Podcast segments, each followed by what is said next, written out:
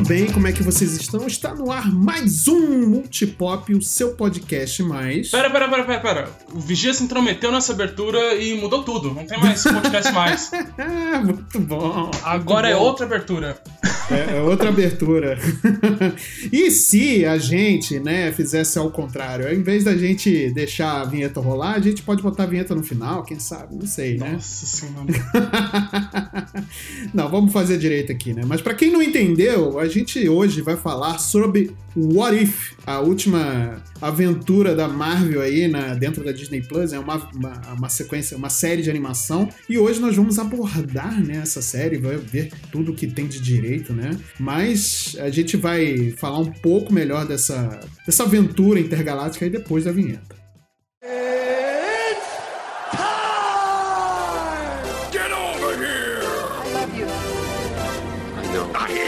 The danger. I'm Batman. I make every shot count. Just roll. Action. Time.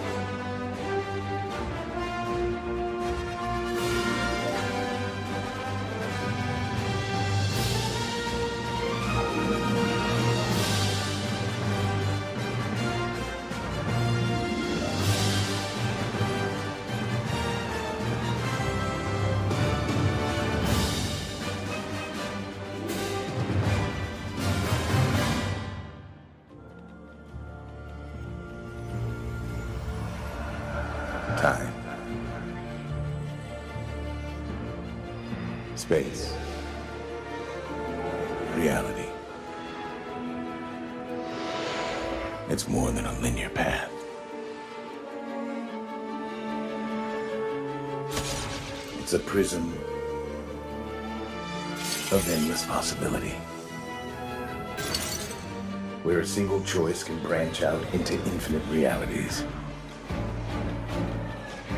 creating alternate worlds from the ones you know. I am the Watcher. I am your guide through these vast new realities. Follow me and ponder the question What if? Muito bem, pessoal. Então, como eu disse, hoje nós vamos falar sobre What If e para isso nós vamos receber aqui dois convidados especiais, né? Nós temos aqui, primeiramente, já o, o nosso o nosso membro da casa, o cara que já vem sobre falar sobre Marvel, vem falar sobre Star Wars. Ele, o cara é, o cara é multipop mesmo aqui no, no, no nosso podcast. Nós estamos aqui com Henrique Gnu. Salve galera, mais uma vez aqui pra falar bem ou mal da Marvel. Ou mal Olha aí. ou bem. Será? Será? E se eu falasse mal da Marvel? Aí sim, né? ah, muito bem, gente. E aqui do outro lado da nossa bancada, nosso, da nossa bancada de convidados, nós temos aqui pela primeira vez ele, Nelson. E aí, beleza? Tudo bom com vocês? Bora falar aí desse What If. E se eu participasse do Multipop? Ih, olha aí já. Aí sim. Ah, esse multiverso já aconteceu pra mim. Não é? Então, olha, primeiramente, antes da gente começar aqui, pessoal, quero agradecer a presença aqui dos nossos convidados. É, muito obrigado por estarem aqui, por estarem abrilhantando esse bate-papo que vai ser bem importante para o futuro é, de coisas que nós vamos assistir e de como nós vamos assistir, né? Então, e para completar aqui a bancada também, nós temos aqui o nosso querido Hildo. Olá, tudo bem com vocês? Quero saber agora qual é a palavrinha do momento, além de e se, é multiverso, né? E batatinha frita 1, 2, 3. É Ah, pode ser também. frita. É isso. e aqui do outro lado, terminando a nossa bancada, nós temos o nosso querido Marcel. Olha, gente, nem Marvel, nem DC, esse negócio de universo alternativo aí, de é, perspectivas paralelas, o Arif, Elsen World, não tá dando certo, mano. É bom a gente ficar só na linha do tempo sagrada mesmo.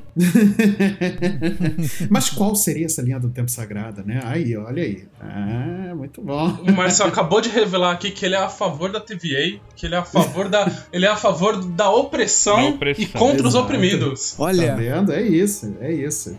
Olha, cara, eu, eu tô começando a crer que quando se trata de anomalia temporal, é bom a gente não mexer. Mano, o tempo é que nem merda, velho. Se você, fe... Se você mexe demais, acaba fedendo. Nossa, é verdade. Mas então, galera, vamos lá. Vamos começar então a debater aqui sobre, sobre essa série, né? É, que ela é um tanto quanto, digamos, é, interessante, né? Pra, pra se debater, né? Mas primeiro de tudo, eu queria falar sobre a estética da série, né? Eu acho que é importante a gente, pelo menos, abordar um pouco sobre a estética, porque ela foi bem discutida, né? Nós temos aqui é, membros da bancada que gostaram e outros que não gostaram tanto assim, né? É, eu queria saber a opinião da, da nossa galera. Eu começar aqui pelos nossos convidados, por favor. É, Gnu, deu aí o seu, seu parecer sobre o estilo de animação do nosso What If. Cara, eu sou muito suspeito pra falar de, de estilos de animação, porque como eu trabalho com arte, né? Pra quem não sabe, eu sou tatuador. Uhum, É, eu, eu dificilmente eu vou ver um estilo de animação que não me agrade, assim. uhum. Então, eu, eu curti, assim, eu achei a proposta legal. A animação permite é, mu- mu- muita coisa ali, né? Tipo, até coisas de poder e tudo mais, mas esteticamente falando, eu achei a animação muito, muito bacana, assim. Não é nenhum, um, né? Tipo, meu Deus do céu, Estúdio Ghibli, mas também Nossa, é. né? Mas também não é nenhuma animação da Marvel dos anos 70, que era aquela quadrinho estético que só tinha a boca mexendo, né? então, Nossa, tipo, verdade. mano, É, é, No caso, só o bracinho do Homem-Aranha, né? Talvez. sabe? Do tipo, então, meu, eu acho que a, a, a, pra, pra proposta que eles queriam, eu acho que a animação conversa bem com, com as. Com, com os enredos, com as histórias contadas ali. Uhum. Não me incomodou, eu acho elas muito bonitas. Tem o brilho lá, todas as versões dos heróis foram bem representadas ali. Eu gostei bastante. Entendi. Nelson, é, eu quero saber sua opinião também sobre o estilo de animação, porque logo em seguida eu vou passar aqui a palavra para o Wildo, que ele é o nosso especialista em animação. Como Não existe né? especialista em animação. Não tenho diploma, não sou especialista em nada. Nossa, Mas você, pessoal, botar, mas você tem um canal no YouTube que fala sobre animação, hein? Então, você vai me jogar na fogueira antes do especialista? Que legal, hein? óbvio, óbvio. Mas não, não, Sem- não, ó, você se- tem gente, que... sem desmerecer o Wildo, eu tô com ele nessa. Não é porque a pessoa tem um canal no YouTube sobre o assunto que ele é especialista. Olha Sim, só. estou falando sobre vocês aí que acham que são especialistas em política só porque tem um canal no YouTube fazendo isso. é verdade. Então, Exatamente. só queria deixar aí, mas o Wildo, sim, ele é o gênio do 2D, já falei Puta isso aqui, pariu. entendeu? Não é o caso Valeu, do hein? Mas Obrigado, hein, estou falando- Marcel. A pressão aqui diminuiu bastante agora. Mas, eu, mas eu, eu quero saber do, do, do Nelson, porque assim, o Nelson ele, ele é bem sincero na forma como ele fala sobre as coisas, e eu gosto bastante disso, então eu quero saber a opinião dele. É, tanto que a gente nem conversou ainda particularmente sobre o What If, né? A gente não, não trocou muito assunto, pra gente poder debater exatamente isso aqui no, no podcast, né? Cara, algumas coisas me incomodaram, me incomodaram bem, porque eles tentaram fugir do aspecto físico dos atores, em alguns casos, Uhum. mas eles também não tentaram é, ser muito quadrinhos. Então eu tô muito dividido nessa questão. Eu acho que eles podiam ter ousado mais. Se você parar pra pensar que é a Disney fazendo uma animação, dava pra ter feito muito mais. Uhum. Dava pra ter explorado mais, sei lá, feito uma coisa meio bem diferente. Mas Uhum. é o que a gente tem, infelizmente eles, eles não quiseram fazer, mas não me agradou 100% não, cara. Eu achei que podia ter sido melhor. Podia ter sido bem melhor, dado quem estava fazendo, Entendi. né? Não sou, não, não sou eu desenhando, eu tirava 5 em artes só porque tinha porque tinha peça. Se tivesse só desenho, eu tirava zero. Entendi. Mas é a Disney, né, cara? Pô, podia ter feito ali uma coisa interessante, diferente. Eu, eu não gostei assim tanto, não. Eu tô. Na verdade, eu tô bem desse lado também, tô bem do lado do Nelson. Tipo, a, a situação ali do qual a Disney tava trabalhando é, é muito. É muito estranho, assim. Ah, dentro do, do universo de animação, é muito conhecido que o Cell Shade, que é esse estilo que a Marvel optou, ele é meio que escolhido pelas produtoras quando elas querem fazer uma coisa mais madura, assim, alguma coisa que Uhum. não seja tão infantil. O que é até estranho se você levar em consideração, assim, ah, para, para os fãs de videogames, que Cell Shade geralmente na, no- nos jogos é considerado uma parada meio infantil.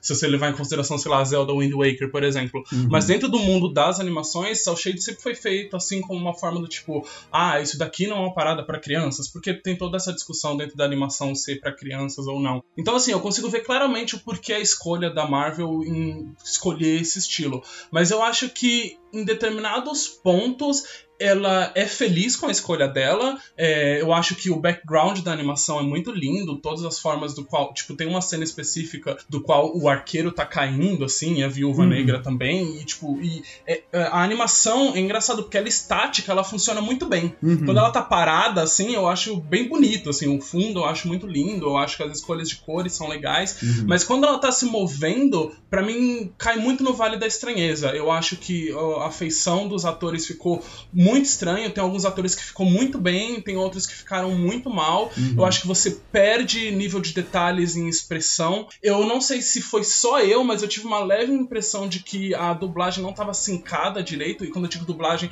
eu digo a voz original em inglês mesmo. Eu acho que ela Uhum, tava rolando ali um certo atraso. E, assim, pra mim, não tira proveito do que uma animação pode ser feita. Assim, em nenhum momento ela vai full crazy. Tem algumas leves opções do qual ela leva, assim, ela traz consigo. E eu acho que ela traz umas paradas legais. Tem aquelas paradas das partículas kirbianas. Eu não sei muito bem, eu acho que o Marcel deve saber até melhor do que eu nessa parte de quadrinhos. Mas do qual eles usam é, esses pontos que são conhecidos em quadrinhos pra exemplificar grandes poderes. E eles usam isso em algumas partes da animação. É. Ou então. Em alguns momentos, os personagens têm umas batalhas bem cartunescas. Eu gosto da batalha da, da Peg Carter no primeiro episódio, do qual ela dá um soco na cara do cara e o, a cara do cara completamente se deforma, assim, com uma parada Uhum. bem animalesca. É, animalesca não, desculpa, bem animada. Sim, mas eu acho que, no geral, são poucos pontos do qual ela realmente é, faz alguma coisa muito legal. E, no geral, ela podia ter. Mano, sei lá, cê- é uma animação, você tá sendo feita pela Disney, você tá com um grande orçamento, você podia ter feito coisas muito sensacionais. E eu acho que você arriscou muito no seguro, assim, sabe? Eu fiquei um pouco chateado por estar tão no seguro. Entendi. Não, é de verdade. É, a animação foi. A animação, na verdade, foi o que menos me incomodou. O estilo de, de animação realmente foi o que menos me incomodou. Mas eu concordo que, se tratando de Disney, budget tem, né? E tempo tem pra poder fazer, né? Os caras, eles.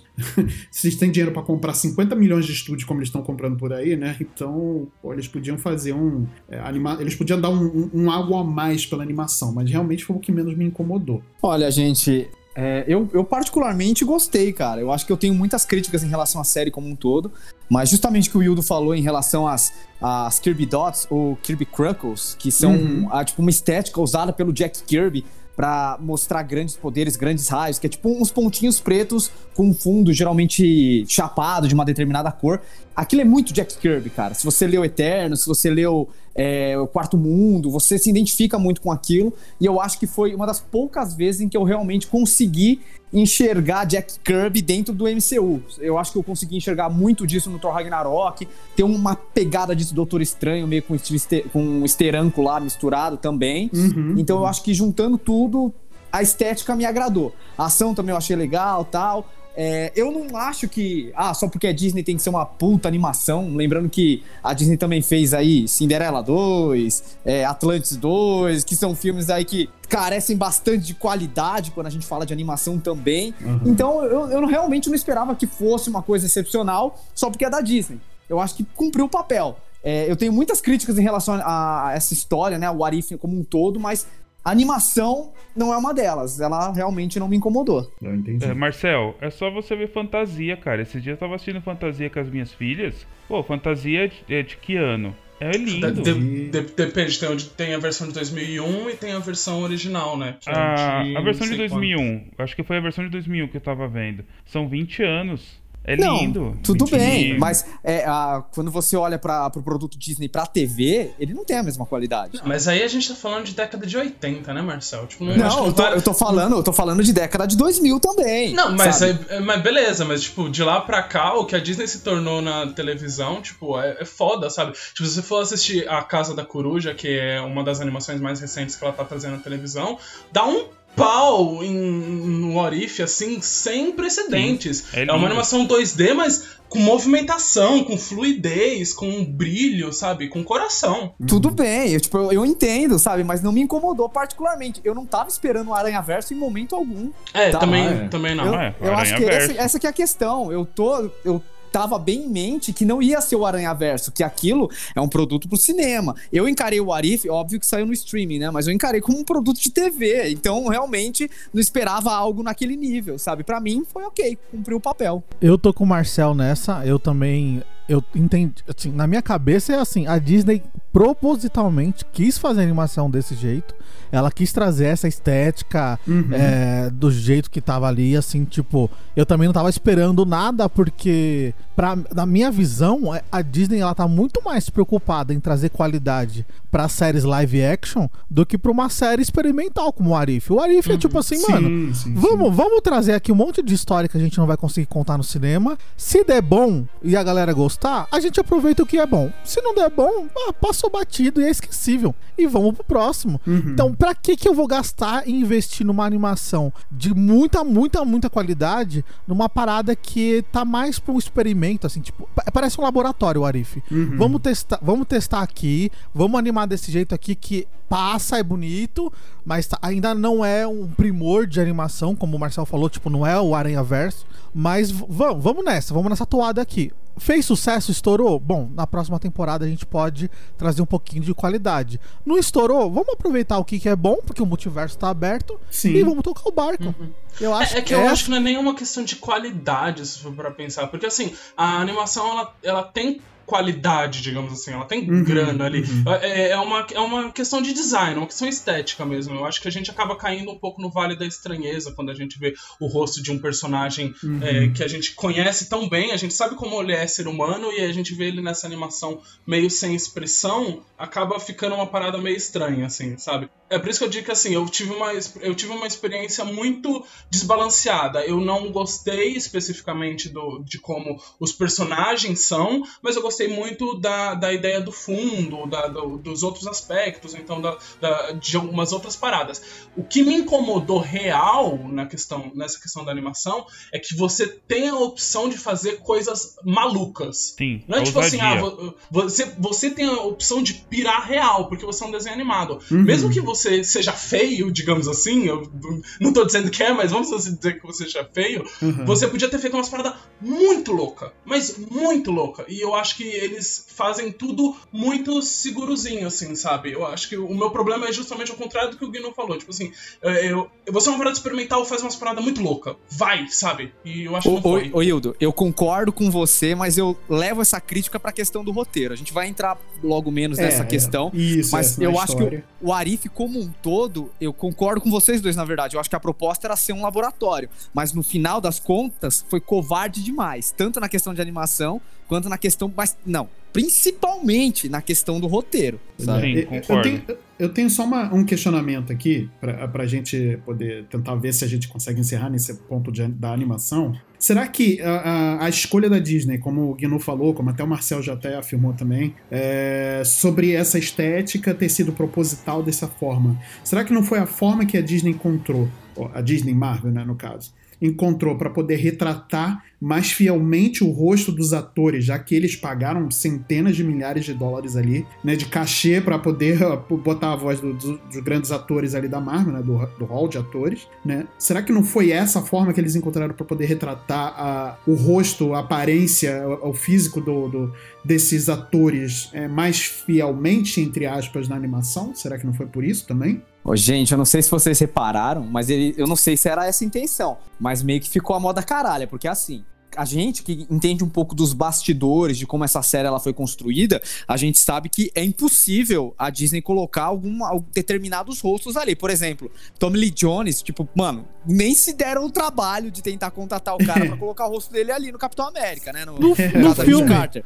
No filme o cara tinha 10 minutos de, de, de, de tela. De vai tela, chamar, o- né? chamar o cara pra fazer o que na animação, mano? Homem-Aranha também não. Claramente, ele não parece o Tom Holland e a gente sabe que é por causa da treta lá das A É, Marvel. Mano, Mas, ô Marcel, eles foram buscar aquela, aquela repórter do Homem de Ferro, cara. Aquela minha repórter lá do Homem de Ferro, os caras foram buscar. E a mina tem uma fala. mas é barato, né, cara? O que, que você acha que é mais caro? O cachê dela ou do Tommy Lee Não, Jones? tudo bem, mas o cara esforço dele os caras fizeram, né, velho? Os caras foram atrás. É, Eu então- acho que eles caíram numa armadilha. Então, eu acho que assim, eles deveriam ter pegado e falado: ah, já que é um bagulho assim animado, vamos fazer tipo quadrinhos e dane-se os atores, sabe? Uhum. Porque é, realmente, eu acho que o que cai no Vale da Estranheza é você ter personagens que são iguais aos filmes, tem outros que claramente não tem nada a ver. Eu acho que assim, nessa questão de estética e de motivo por ter sido uma, essa parada estética, cai muito nisso que eu falei de que a indústria norte-americana como um todo vê a animação cel shade como uma parada mais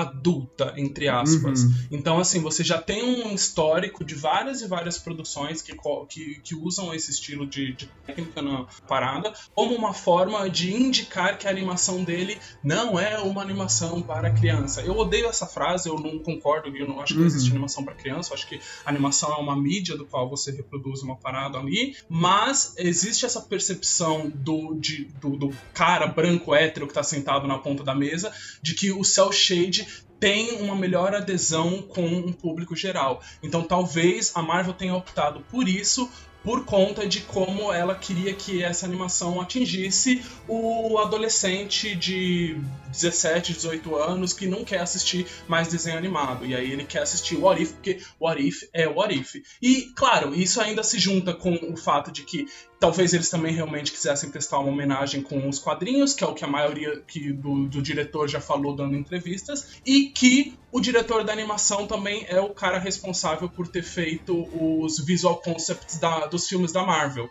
Talvez ele também tenha trago isso como uma forma de mais fácil adaptar esses visual concepts para uma animação. Mas eu acho que acima de tudo, essa parada de animação em cel shade ser vista como uma, uma melhor entrada, uma melhor porta de entrada para um público mais maduro, é para mim é o que mais pegou, assim. Eu acho que é isso. É, como eu falei, fontes, vozes da minha cabeça, pode ser que não seja real, mas para mim isso é, foi assim uma das principais coisas para eles baterem o martelo. Eu já tenho uma teoria diferente. É, diferente não, complementar essa de vocês. Uhum. Como eu já tenho um material existente do cinema, eles também não podiam se afastar tanto, pensando no público que vai acompanhar quem gosta dos filmes e quem tá chegando depois. Então eu não posso dar liberdade pro cara fazer o que ele quiser, porque eu tenho que manter a minha base pro futuro. Se a gente parar pra pensar, eles estão usando mais os, os atores que ficaram e, e jogando os principais pra coadjuvante. Então eu acho que eles ficaram presos nessa armadilha. Assim, a gente não pode arriscar muito pensando no futuro e nem pode ficar muito preso ao que aconteceu atrás, porque a gente tem que fazer a história andar. Mas, Nelson, isso é. A Marvel já falou que quer isso pro MCU como um todo. Eles não querem nem que os filmes sejam. Apesar que eu acho meio impossível.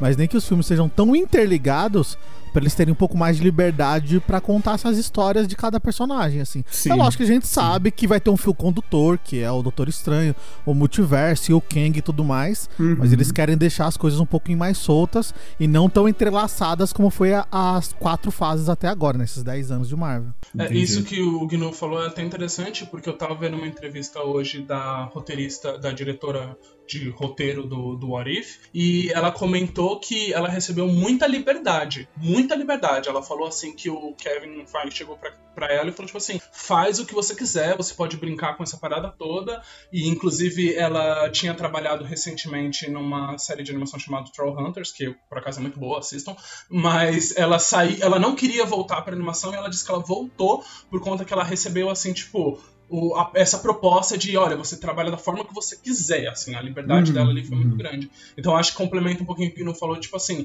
é, você começa a ganhar mais espaço pra manobra, né? Você começa a não ficar tão preso assim, tipo, em ter que trabalhar uma coisa específica. Ah, então eu sou obrigado a concordar com o Marcel, porque o negócio foi preguiçoso, então. É, eu queria colocar dois pontos aqui. É, um não tem nada a ver, que é perto da gravação desse programa, Dragon Ball também anunciou que sua próxima animação live, é, no caso longa-metragem, também será cel shading. Eita, Então, é. É interessante, interessante. E outro.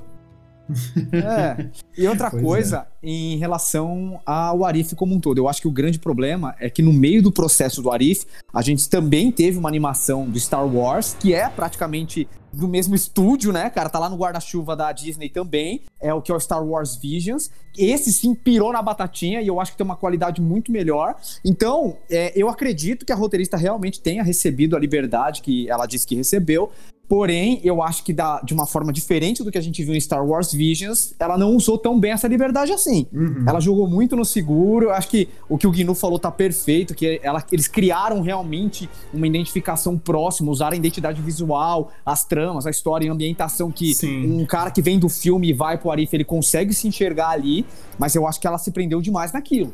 Sabe? Sim, Eles sim. não piraram tanto que aquele universo poderia pirar. É e não foram aonde aquele universo poderia ir. A gente conhece a Marvel e sabe que dá pra ir bem além. E no final a gente só ficou naquele mesmo tabuleiro de sempre. Mas então, Marcel, tem uma diferença do Star Wars Visions pro Arif, que o Arif é feito, ele é reutorizado, tipo, é o mesmo estúdio que tá fazendo tudo. Então é um, um roteirista para os, os oito episódios, e aí tem o, o diretor de, de, de animação pros nove episódios, então, tipo, tem uma unidade ali. O Visions, a sacada do Visions que a Disney fez foi dar na mão de vários estúdios de animação e falar assim pros caras, mano, faz. Faz o que você quiser, não, não, não se preocupa com, com, com linha do tempo, com coerência, com nada. Só vai lá e faz. Então tem sabre de luz chicote, tem sabre de luz guarda-chuva, tem é, Jedi, tem Jedi robô, tem a porra toda. E aí, tipo, deu certo, por quê? Mas a gente. Caramba. Mas é porque a gente tava esperando muito mais o esti- os estilos de anime que a gente queria ver do que realmente, tipo, o que, que, ele- o que, que eles vão contar. A gente quer saber, pô, mano, eu quero saber aquele estúdio lá do Kill Kill, o que, que eles fizeram. O estúdio lá do Afro Samurai, o que, que eles fizeram. Já no Arif, não. No Arif a gente tava muito mais preocupado se a história ia ter coerência com o MCU que a gente vai ver nas séries no cinema do que com a animação em si. Putz, cara, eu acho que a questão também é. Não, concordo com você, mas eu acho que tem a questão do. é, no final das contas, o cerne de ambas é o mesmo, né? Você mesmo falou que o Arif tem essa cara de laboratório. Ah, sim, Entende? sim. E a, a Star Wars Visions também. Na minha visão, ambos eram laboratórios do que você poderia fazer de diferente com essas franquias. Só que eu acho que a experiência que eles fizeram no Visions, é, independente do contexto e tal, pra mim me soou muito mais interessante, muito mais genuíno do que, a par- do, do que no caso eles me ofereceram no Arif. Sim, sim. É, é uma, uma coisa que eu quero é, trazer aqui pra mesa pra gente discutir também. Um ponto que o Nelson falou foi sobre a aparência do- do- do- dos personagens, né? É, só que a gente nota ali, por exemplo, que dois dos personagens principais, tanto o Homem de Ferro quanto o Capitão América, eles não têm muita semelhança com o Robert Downey Jr. e o Chris Evans, né? Vocês acham que isso fez falta pro. pro não pra trama, né? Pro, pro, pra série, né? Você acha que faltou essa identificação ou não fez menor diferença? Não, próxima pauta. É zoeira. é zoeira. Obrigado, é isso. Até semana que vem, gente! Bom, assim, Tony Stark, velho, ele é um arquétipo. Ele é tipo a- aquela máscara de Groucho Marx, tá ligado? Que é o óculos, o nariz e o bigode, Aham. sabe? Você coloca o cabelo estiloso e um cavanhaque, qualquer personagem vira Tony Stark. Agora o Steve Rogers, velho, ele apareceu duas vezes quando ele teve importância, mas ele tava descaracterizado. Uma ele era um zumbi e na outra ele tava magrelo. Então, velho, vida que segue. Pra É. mim, O, o, o- Steve Rogers Magrelo, eu acho que ele, tipo, não. Nem se o Chris Evans tivesse continuado sendo o Capitão América no MCU, precisava chamar ele, porque ele Magrelo é tipo, mano, ele tá ali, ali, sei lá, 17 anos. Uhum. É, é o Steve Rogers, tipo, que apanha no beco, assim, sabe? Quase, quase, entre muitas aspas, criança. Então, não- você, você nem associa. É a- um moleque loiro, branco, lo- é. tra- magrelo, tradicional que você pega em qualquer filme. Porra, é, com o É. Chris Evans, né? O Robert Downey Jr., você, tipo assim, ah, ok e tal, mas, mas passa, a gente entende porque o cara saiu da Marvel e parou de seguir todo mundo, né? Ficou de mal de todo mundo e tal. Então você tem. Você até entende que ele não tá ali. Assim, agora, o, Da- o Chris Evans passou batidaço pra mim, batidaço. Entendi. Não, Robert Downey Jr. foi pra descer. Isso aqui tem que deixar claro aqui nessa É, pra parecer. Ele pra foi produzir Sweet Tooth, então É. vamos, vamos deixar isso aqui. Que Vai, nada. Su, Swift, Sweet Tooth é, é a, a barganha dele. A DC falou assim: ó, produz essa série aqui e a gente vai te dar uma parada maior no, no DCU. Aí ele, tá bom, tá bom, produzo, pode deixar. Então, beleza. Então, o Robert Downey Jr. e Chris Evans não fizeram a menor diferença, a menor falta. Ah, Então, Eu, eu- eu só posso dizer uma coisa, que a gente Por tá favor. metendo o pau aqui no, no roteiro, falando que o roteiro é uma bosta. Se é uma coisa que o roteiro faz certo, é que ela, é que ela mata o Homem de Ferro todas as vezes que ela tem oportunidade. Eu achava Sim. isso maravilhoso. Mata É o Homem de. Ferro. É, tem a oportunidade de matar? Mata. Não gosto, mas por mim, assim, ó. É, eu exato, não, É, eu, eu gostei desse aspecto deles terem deixado de lado, porque é tipo aquele fim de relacionamento, sabe? Quando você termina com a menina Sim, e, sim, e acha tá- aquela foto, aquela cartinha. Aham. Eu, eu gostei que foi bem isso, foi aquele final de relacionamento. Tipo, deu aquela última olhada e jogou fora e vida que segue. É isso. Eu- agora eu superei. Agora eu superei É, meu ex. superei vocês, vou tocar a vida. Continuando, só, só pra finalizar aqui, na, em, questão de estética, o Robert Downey Jr. e o Chris Evans não fizeram falta pra mim, mas eu achei o Thor do Chris Hemsworth esquisitaço na animação. Nossa, é verdade. Esquisitaço, tá com uma cara estranha, ele tá esquisito. Nossa, esse... Tá, a, a, bem- capitã, a capitã, a capitã Carter e o T'Challa Star-Lord, eles são um ponto alto pra mim. Nossa, Eles estão é- maravilhosos. Mas o Thor, toda vez que eu olhava o Thor, eu ia lá ver se era o, o, o, o Hemsworth que tava dublando. Eu falei, gente, por que, eles mu- por que eles mudaram tanto a cara do Thor, tá ligado? Porque ele tá muito esquisito. Não, é, é o Hemsworth que tá dublando, mas eles contrataram o encantado do Shrek pra interpretar o Pô, Thor nessa animação. total, total, total. é o Total, Total, total. Pois é. Eu vou, vamos entrar então aqui sobre a história do What If, né? Porque realmente é uma parada que está dividindo opiniões aqui no nosso, na nossa conversa. E aí eu vou até pular um tópico aqui que eu tinha posto antes, né? Mas eu acho que a gente tirar esse elefante rosa aqui do, do- do- da sala vai. Acho que a gente consegue ficar um pouco mais, sei lá. Bota, vamos botar pra fora o que tá incomodando mesmo, né? Que aí Já, a gente já, já o consegue hate. andar pra frente, né? É, a história de What If, né? O, o- tudo começa com o Ato, né? Que é o, o Vigia. Ele introduz a série ali de forma é, muito boa, né? No primeiro episódio. E mostra como aconteceria os eventos do, do- da Marvel que a gente já conhece através dos filmes se um detalhe ou outro tivesse mudado, né? É, só que muita coisa ali aconteceu que foram, foram coisas muito boas, né? E outras coisas assim nem tão legais assim também, né? De uma forma geral, eu quero saber, a história de What If convenceu? Foi boa, foi legal, foi teve algum problema pra vocês? Incomodou? Ô Marcelo, só antes da gente entrar nesse aspecto, posso mandar uma mensagem para alguns dos nossos ouvintes que provavelmente não existem, é, esse tipo de ouvinte que acompanha o Multipop, Aham. mas é sempre bom lembrar que se você realmente se incomodou com a mudança de etnia do ato, você tá no podcast errado, sabe? É, exatamente. Você vai tomar no seu cu e agora a gente pode Porra, continuar. mano. Ó, desculpa, pegando o gancho, amigo. Se tu tá ouvindo isso aqui, você tá incomodado porque um alien era cinza e ficou negro? Ah, mano. É, Mano, é, não A gente tá. Vai- Dois, vira essa página, a gente tá em 2021. É, não, não, me- me- cai passa nessa. pra cá tua carteirinha de nerd, passa pra cá, tá Sim, revogado, sim. vai. Mano. Eu, Eu acho que a gente, eu acho que a gente não tem nenhum tipo de ouvinte dessa estirpe, mas se tiver, que a gente perca agora. Tá? Porra, Exato. É outro elefante que eu quero tirar da sala. A voz do Ato é o Jeffrey Wright, mano. O cara tá Pô, maravilhoso. nossa, Aí a Marvel. muito foda. O cara, a Marvel só quis falar assim, mano, a- a- a- todas as vozes estão tão caracterizadas com o personagem. Sim, Vamos, vamos dar essa é moral pro Jeffrey Wright também, tá ligado? Pois é. Põe o ato lá com a cara dele lá, mano. Ele é um vigia dentre tantos da Marvel, sabe? Tipo, Verdade. É, e, e não, eu, eu tô muito feliz porque ele é o principal vigia. E agora, apesar de ser uma história fraca, eu quero uma adaptação de pecado original com esse cara de vigia. Desculpa, mas eu Porra, quero. esse é maravilhoso. Eu preciso, eu Esse é preciso maravilhoso. disso. Muito foda, muito foda. Você sabe que não vai rolar, né? deixa a gente sonhar. É, Tá, me deixa, deixa, tá me bom, deixa. vai, sonha, eu, eu, sonha. eu quero ver o Nick Fury de Samuel Jackson matando esse cara. Eu preciso disso.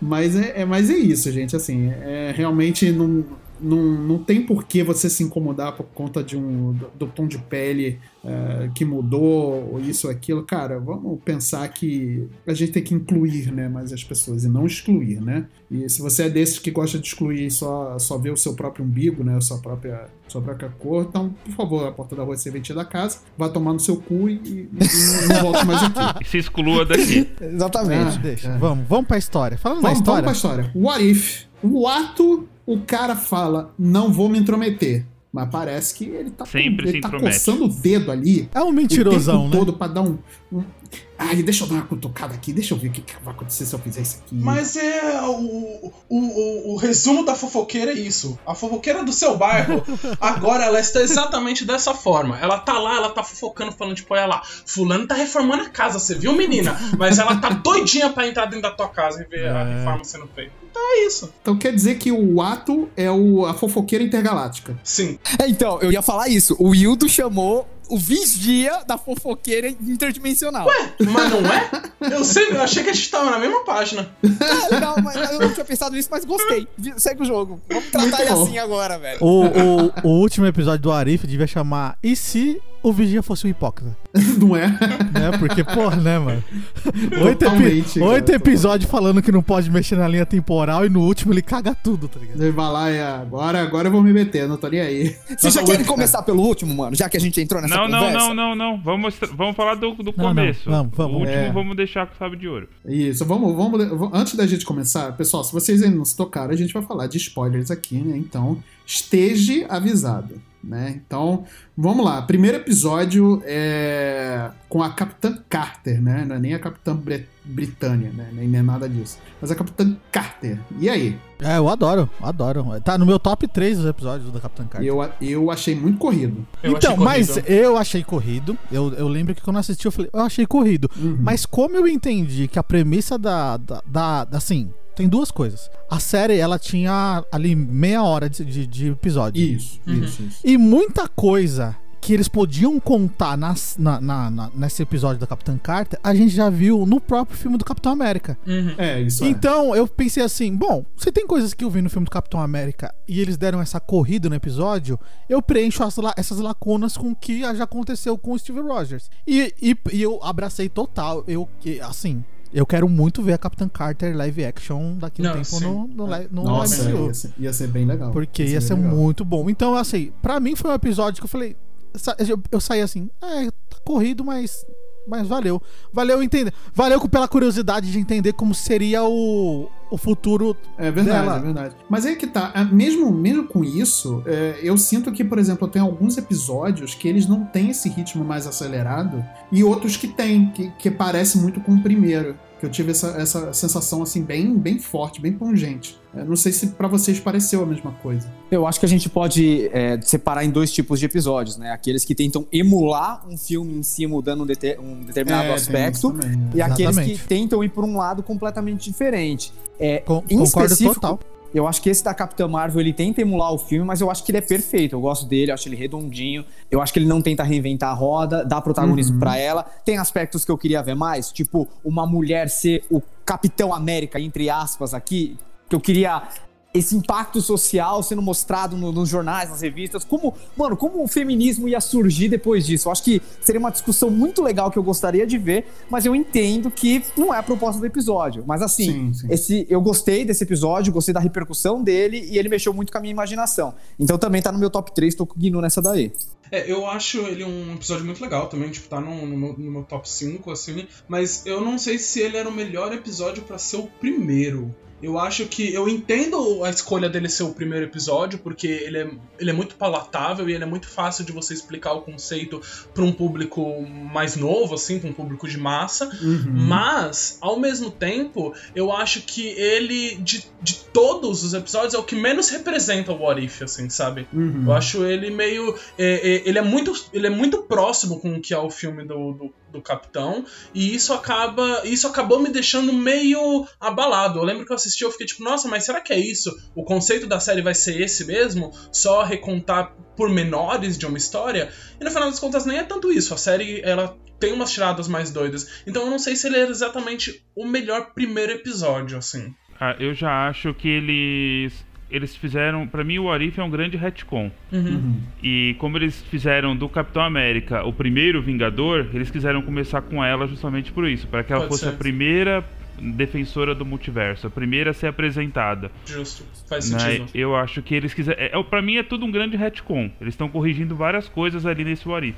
E a primeira correção é essa: ela é a primeira Vingadora, ela é a primeira heroína, tudo começa com ela. E eu gostei também, também no, no meu top 3. Legal. Eu queria ver na segunda temporada a continuação é, dela no, ali no- na Batalha de Nova York 2012. Porque Pô, ia ela, ser é, legal, né? ela volta do portal justo onde seria o Loki voltando ali, né? No, no filme. Isso. E é ela voltando. Então, tipo, tem o Vingadores dela, tem o universo dela. E, tipo, um episódio de continuação, como ela já mudou a linha do tempo, pô, podiam trazer. Não, a com- Capitã Carter, não. É, é a Viúva Negra que volta no. Com Não. o Loki atacando. Não, não. Não, não. O No que o fi- Guino no tá fi- falando é que ela volta no momento em que o Loki passa pelo portal. Em vez de passar o Loki, passa a Capitã Carter. No Vingadores 1. No Vingadores. Ah, verdade, É, verdade. então, no Vingadores é 1, verdade. em vez do Loki vir pelo Tesseract, é ela que vem. Sim, sim, verdade. Porque ela desculpa. não tá congelada, seria o equivalente dela tá congelado, então ela vem do portal. Uhum, Sim, sim. eu confundi. E o que eu quero dizer é que numa segunda, tipo, se tivesse uma continuação desse episódio, é ver essa nova formação dos Vingadores com, tipo, mano, em vez de ser o Loki, ser a Lady Sif, que segura, ou a própria a, a Jane Foster, Sim, que segura o sim, martelo, assim, saca?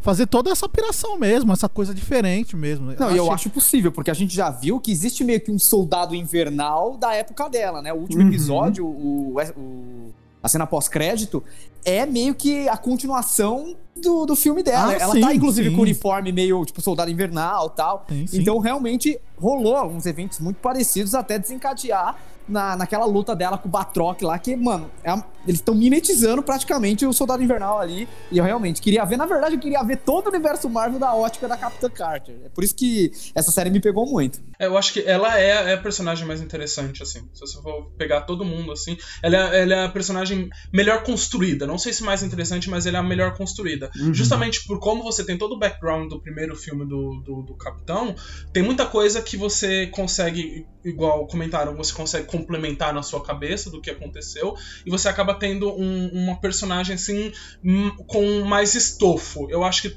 vários outros personagens, vai passando por outros episódios, eu acho que cada vez mais isso vai se perdendo. E eu acho que ela, nesse ponto, eu gosto, realmente, assim. Ela é, ela é definitivamente a personagem do qual eu quero, quero ver mais, não só, nem dentro do Arif, eu quero ver mais em outros lugares. Eu acho que, inclusive, o seu, o seu Zé Boné deve estar pensando nisso com certeza, assim, sabe? Entendi. Pô, trazer ela. Porque a, a Hayley Atwell, se ela trouxe a voz. Porque é a voz dela, né, no, no, no Arif. Uhum. Isso. E a, e a série dela do Capitão Carter, apesar de ser uma série muito boa, foi cancelada. Uhum. Pô, tipo, pra os caras chegarem pra ela e falar assim: ó, a gente quer você de volta segurando o escudo do Capitão, como Capitão Carter, baseado no que viu no- na história, eu acho facílimo ela voltar, mano. Porque já vamos ter Jenny Foster segurando o martelo, né? Uhum.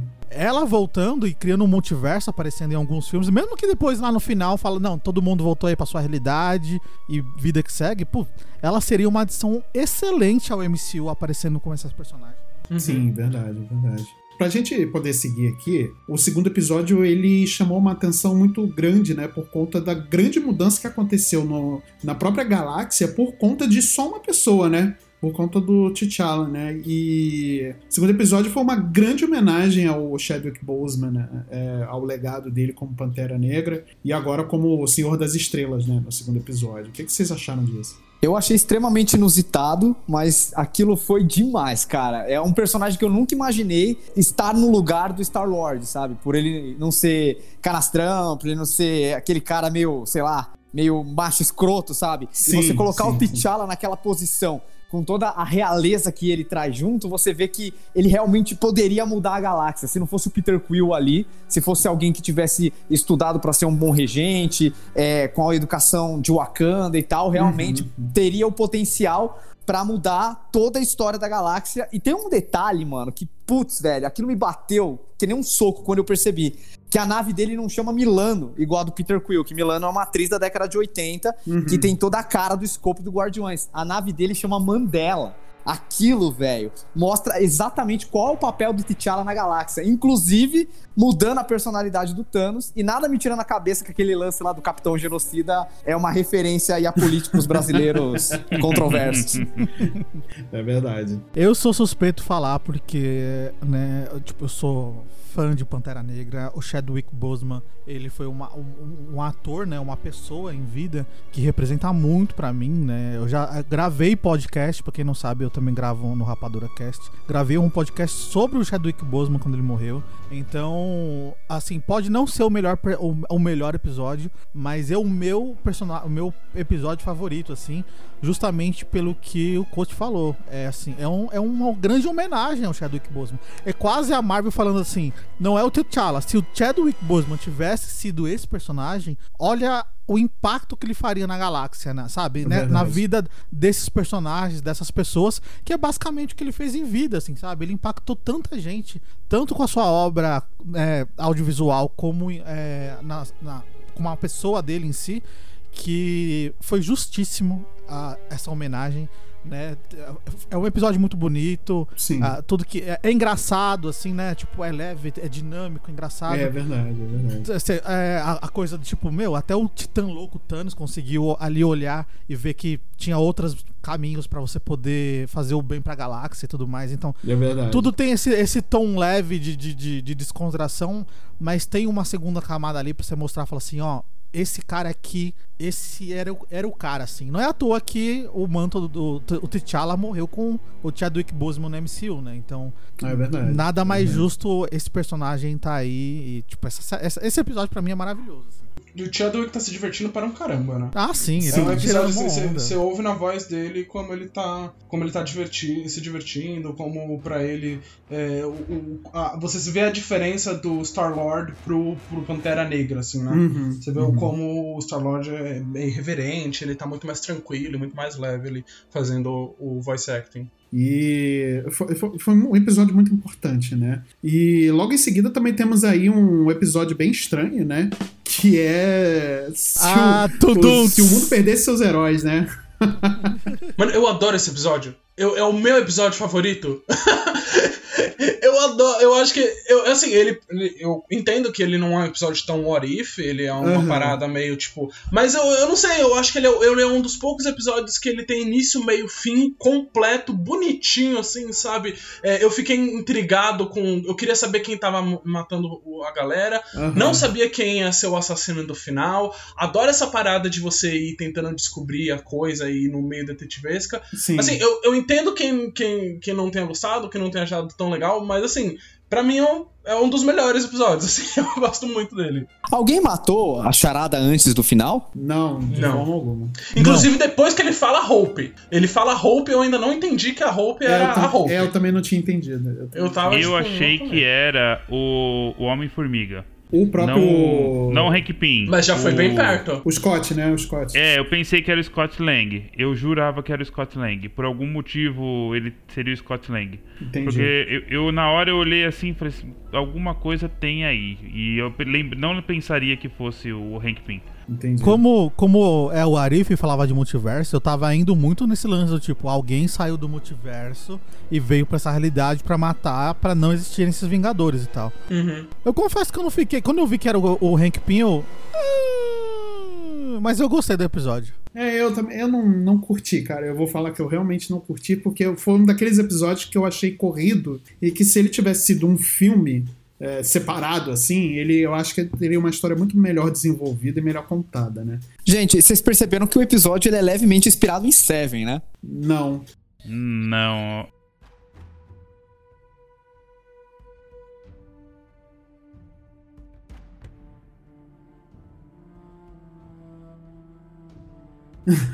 Eu, eu consigo, eu consigo, eu consigo ver um clima de Seven no episódio e eu gostei, assim, da história tem algumas coisas que eu acho meio forçado, tipo o jeito que o Hulk morre, eu acho meio bosta, sabe? Uhum. Mas é, o lance do de ser o Hank Pym no final, o grande assassino, eu gostei pra caramba porque é uma coisa que a gente não viu no MCU, mas o Hank Pym é um tremendo de um babaca nos quadrinhos, sabe? É ele o responsável por criar o Ultron, ele já bateu na Janet, ele uma época pirou e virou o Jaqueta Amarela, e é justamente o Jaqueta Amarela que matou geral. Então eu acho que é um como se fosse um vislumbre do Hank Pym dos quadrinhos no MCU. Eu achei legal assim por esse aspecto.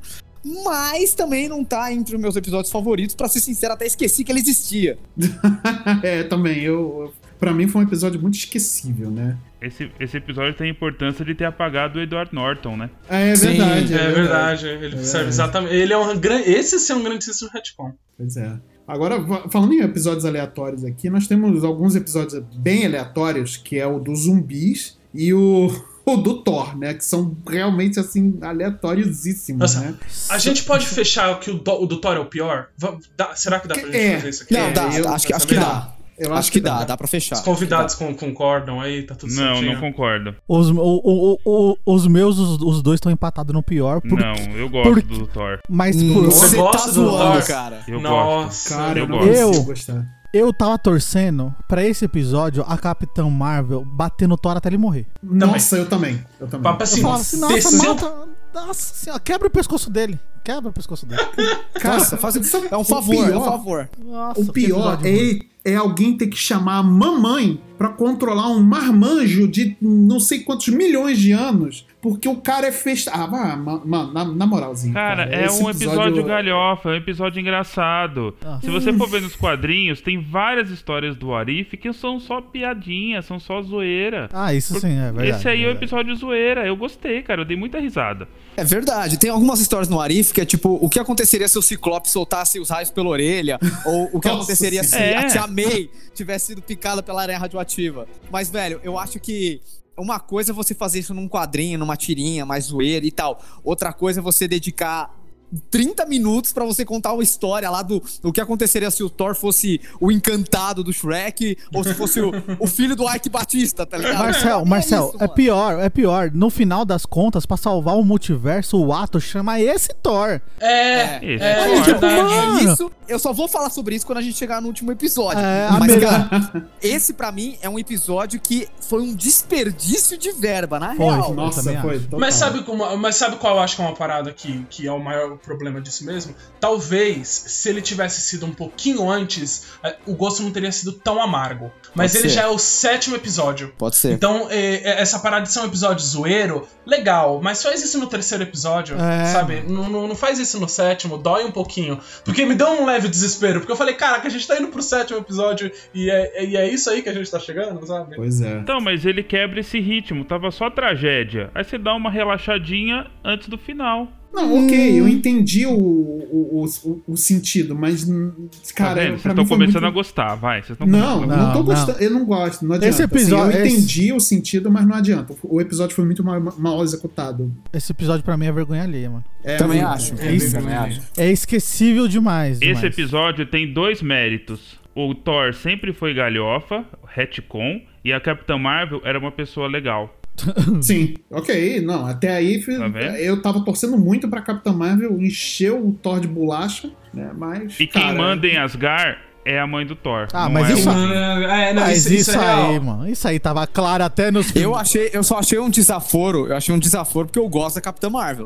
É, eu, eu pensei exatamente isso. Eu achei um desaforo. Mas olha, é. o Thor é um episódio ruim, ruim. O dos zumbis, eu acho que o que me pega é que ele é decepcionante. Pô, Esse Quando é o ele começa, dele. ele acaba. É, é, é, esse sim, esse é um episódio quando ele começa, ele acaba. O Tá final vendo? Já dele... fiz o Thor subir na escadinha de vocês. O, o do. Desculpa, mas não. eu, eu confesso que eu não gosto do episódio dos zumbis, porque eu não gosto do Arif Zombies desde os quadrinhos. Não teve uma história Ah, dos, dos quadrinhos dos, dos zumbis que eu falei, não, essa aqui eu gostei. Todas eu achei esquecível. Tá carregando Todas- rancor no coração. E aí quando vê, e aí quando eu descobri assim, tipo, ah, qual que será o, pro- o próximo episódio? Aí era, o- é, e se zumbis? Eu falei, ai, puta que pariu, essa porra tá me perseguindo. é, é comigo, é comigo! É, não, Olha- é, mano. Tava lá no, Posso- na- no crédito, tava lá seguindo essa pra você. Falei, Posso falar que uma pariu. polêmica aqui? Eu acho que esse episódio tinha que ser o primeiro. O primeiro, Eu acho que se esse episódio tivesse sido o primeiro, você ia levar um todo um outro conceito por cima do What If. Você, ia ser uma parada do qual você ia chamar muito mais atenção, porque o adolescente médio, fã de Marvel, ia estar surtando, ia estar adorando ver zumbi no- com, com Capitão América zumbi, Homem de Ferro zumbi. E eu acho que você consegue explorar mais esse conceito de e se uma parada muito doida acontecesse. Eu ainda não gosto muito do episódio, eu acho que ele é um episódio que, como eu falei, quando ele começa, ele acaba. Mas, tipo assim, se ele fosse o primeiro, eu acho que você podia ter desenhado coisas mais diversas, assim, sabe? É, eu acho que ele é muito sazonal, né? No- nos quadrinhos, que o Guino falou, é, o Marvel Zombies, ele foi feito pelo Robert Kirkman, que é o cara que fez The Walking Dead. Uhum. Só que naquela época, o zumbi estava muito no hype e tal. E hoje em dia, cara, eu acho que não cabia mais. Eu acho que se esse episódio tivesse saído lá em meados do- dos anos 2000, no hype dos zumbis, no Madrugada dos Mortos e tal, cara, ia ter bombado de uma forma inacreditável. Mas saindo hoje, nesse formato de animação, sem sangue, cara. Putz, mano, eu acho que eu não comprei por causa disso, entre vários outros elementos, né? O roteiro é muito fraco. Isso é uma parada, né? Tipo, o- o- os filmes da Marvel têm mais sangue do que esse episódio. É, cara, é é, verdade. tipo, é, é um episódio que ele eles poderiam realmente ter investido numa história de terror. Cara, aquela Wanda no final, velho, o feiticeiro escarlate zumbi, tinha o potencial pra ser uma parada meio Samara e tal, e, meu, desperdiçado, não gostei, É, É o jogo. Disney, cara, é Disney. É Disney não vai Disney, é fazer isso. Eu concordo muito com o Hildo, mano. Quando o episódio fica. Puta, agora eu vou ver um negócio da hora, eles indo pra Wakanda tentando. E acaba o episódio e já era. E, Porra, mano. Sério, que metade do episódio é o Peter Parker fazendo piada É. e a outra, outra metade é se desperdiçando um personagem de zumbi. Puta que pariu, Pois mano. é. Aliás, totalmente Zumbilândia, né? As Ah, lições pra é, sobreviver mano. no apocalipse Total, zumbi. É Total. eu queria ver esse episódio quase que fiel aos quadrinhos, pelo menos eles mostrando, tipo, o Magneto, mostrando o Thanos vindo pra Terra. Entendi. Sabe? Essa, essa, os zumbis, entre aspas, inteligentes, porque no quadrinho eles são inteligentes. Eles têm a consciência, né? Agora, tipo, é um. É Zumbilândia. É um filme bobo de zumbi que não vai pra lugar nenhum. A pior coisa pra mim no episódio é que o rap não ia sobreviver nem ferrando, cara. Nossa. Verdade! O rap jamais sobreviveria a um apocalipse Já zumbi. Não, é verdade. Ah, mas ele, ele atirando com a luvinha do Tony Stark, fazendo piu-piu-piu, é legal. Mas ali ele tá saradão. O rap gordinho, cara. O gordinho é o primeiro que morre no apocalipse zumbi. Não É tem sempre, jeito. né? É, é, exatamente. exatamente. Agora, falando em episódios um tanto quanto decepcionantes, né? Temos aí o episódio 6 do E se que o Monger tivesse resgatado o Tony Stark? Ah, eu gostei. Eu gostei, eu gostei. eu Gostei não bastante. gostei, porque pra mim ele descaracterizou e diminuiu toda a importância do da da, da, da- não é nem importância, mas a o ímpeto do, do, do Killmonger, da vingança do Killmonger, não é nem só vingança pura por ser vingança, né? Mas toda a motivação do Killmonger pra pra poder fazer o que ele fez no Pantera Negra É o retcon, e cara. diminuiu consideravelmente assim o, a- a- a- o tamanho que tinha o personagem do Killmonger pra mim. né? Então, Ah, Sinceramente, eu não achei isso, não. Eu achei que ele cumpriu os meios dele por caminhos diferentes. Uhum. Em vez de ele tentar invadir o Wakanda do jeito que ele fez, ele tentou se aliar ao Tony Stark e pegar a tecnologia dele. Então, Uhum. tipo, a motivação dele eu consigo ver ali e tal. Mas eu acho que tem muito também daquela coisa que acontece no primeiro episódio de que existem lacunas, sim, mas elas são preenchidas pelo que eu já vi em Pantera Negra. Ok. Então, a motivação dele eu achei que foi pertinente, ele conseguiu fazer de um outro jeito. Fiquei triste porque ele matou o T'Challa ali, né, e tudo mais e tal, e o, e o Rhodes.